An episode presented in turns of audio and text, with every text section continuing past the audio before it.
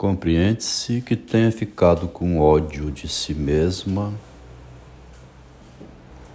agora que está tão bem de vida e ter tido lá no início que necessitar tanto de outra pessoa para se promover ao ponto que chegou agora. Vendo? Que, que é o ódio? O ódio é ver agora que lá no início se despiu fisicamente e se despiu moralmente, né, ou através de escritos, como quem vai a um analista e fala tudo. Quer dizer, pensando por esse lado, compreende-se o ódio. Né? A Xuxa tinha um vídeo antigo onde aparece nua ou fazendo nudismo, alguma coisa assim, que pagou caríssimo para ser removido da internet.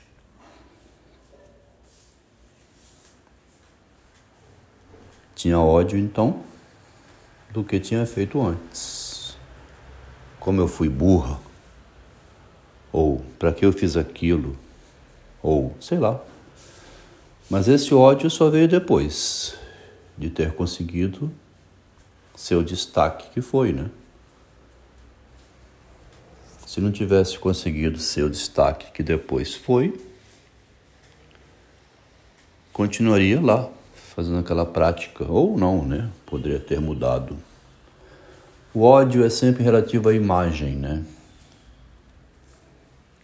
O ódio deve-se somente à imagem. Impressionante o que é o ódio, então, né? Não haveria ódio no corpo animal. Um cachorro não tem ódio, né? O boi, a minhoca, o peixe, Animais que não pensam, que não têm imagem, não têm linguagem. A linguagem é imagem, né? Pensamento é imagem. Animais, por não pensarem, por não terem linguagem, não têm ódio, não cultivam o ódio, nem o amor, né? Não fantasiam, não criam expectativas, não vivem de ilusões, problema humano, então, é a linguagem que traz a fantasia do amor junto com a do ódio. A pessoa ama a si própria numa fantasia, toma medidas na realidade com relação a esse amor para se projetar sobre o mundo, sobre os demais, se tornar conhecido, se fazer admirado.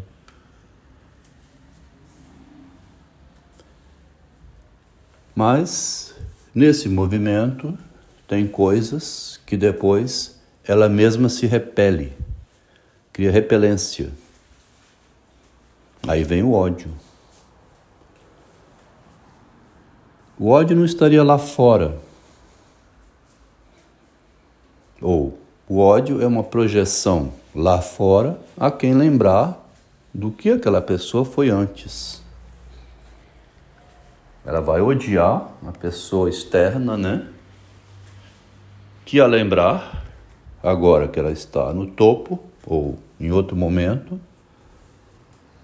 se lembrar a ela: olha aqui quem você era. Aí ela fica com ódio dessa pessoa, né?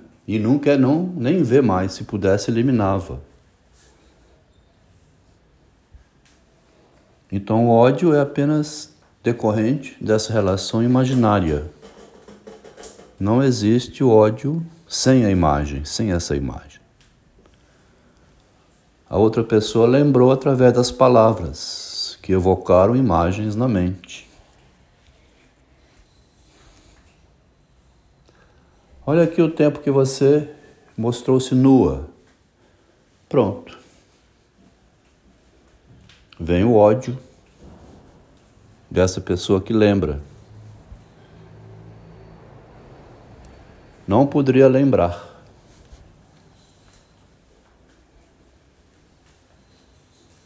Bom, cria então um impasse, né? Porque se no momento anterior faz algo que no momento posterior nega completamente e se enche de ódio, nesse caso, é, dupla, dupla personalidade, né? Não seria mais simples, muito mais simples, reconhecer o passo, o movimento que fez? É o orgulho, então, o que dificulta o relacionamento, que cria o obstáculo? Como é possível que uma antiga estudante fez todo um curso de medicina, tornou-se doutora, foi convidada a ser diretora de uma clínica, e a pessoa que antes deu cobertura para que isso acontecesse, essa pessoa agora está no hospital, uma clínica internada, doente, Olha só o paradoxo. É possível que a pessoa que está internada doente, se fizer chegar ao conhecimento da médica, que é diretora lá numa outra clínica, é possível que que aconteça? Seria interessante ver a reação, né? Eu não sei qual seria. O abalo, né? chama balo psíquico. Qual seria o estrago ou nenhum? Né? É uma pergunta interessante porque nós estamos aqui comentando sobre o amor e o ódio, né? Aí tem, nesse caso, uma pequena variação que é a pessoa que está hospitalizada, que prestou todo o apoio, nem tem interesse mencionou não tem interesse nenhum em levar, é, publicar, nem né, dar essa informação, nem ao público, nem a, a médica que se tornou diretora de uma outra clínica. Renuncia, inclusive, informa o seguinte, que está muito feliz de saber que a pessoa que apoiou hoje dirige uma clínica. Aí já é um caso de masoquismo, né? Ou autodestruição.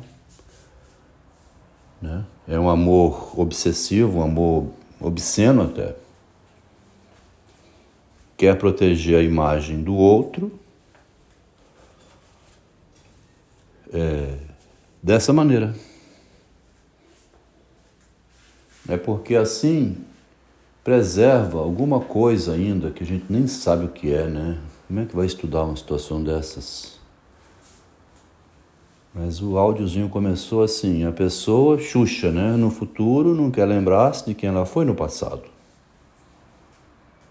E é possível que processe quem a lembre.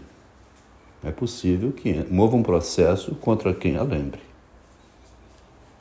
dizendo que quer denegrir a imagem dela. Ela publicou, né? um material para se promover e depois, mais na frente, alguém apresenta aquele material que ela publicou e ela move um processo contra quem apresenta. É uma situação assim que precisa ser estudada, né? Esse delírio não poderia existir dessa maneira. Era simples a pessoa dizer: realmente publiquei aquilo, eu estava em outro momento da minha vida, não nego, não vou processar ninguém, existe, sou humana, sou uma pessoa humana. Porque todo o paradoxo humano, a loucura assim que existe na sociedade, as doenças se devem a necessidade da falsidade, de problema da imagem, a loucura da imagem, né? Simplificaria bastante, em todos os sentidos, né? A vida, os relacionamentos, se a pessoa abrisse mão, simplificaria tudo.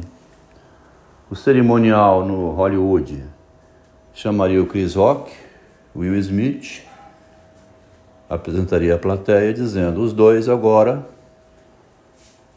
têm que se rever porque o Oscar será entregue ao Will Smith pelo trabalho que ele fez antes, um belíssimo trabalho. E o Chris Rock, nessa apresentação, cometeu uma gafe aí, uma provocação barata que nós vamos desfazer. Seria humano isso.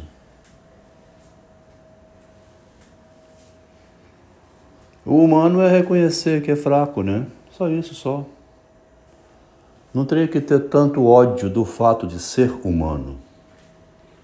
Parece que o ódio, né, então, é consequência da condição de ser humano. Porque a condição, a condição de ser humano é de ser inteligente, né, ter a linguagem, ter o logos. Só que essa inteligência se torna burra, se torna contraproducente quando nega a sua condição humana de orgulho, de conquistas, que faz coisas que depois seria mais simples admitir que fez do que ficar negando infinitamente.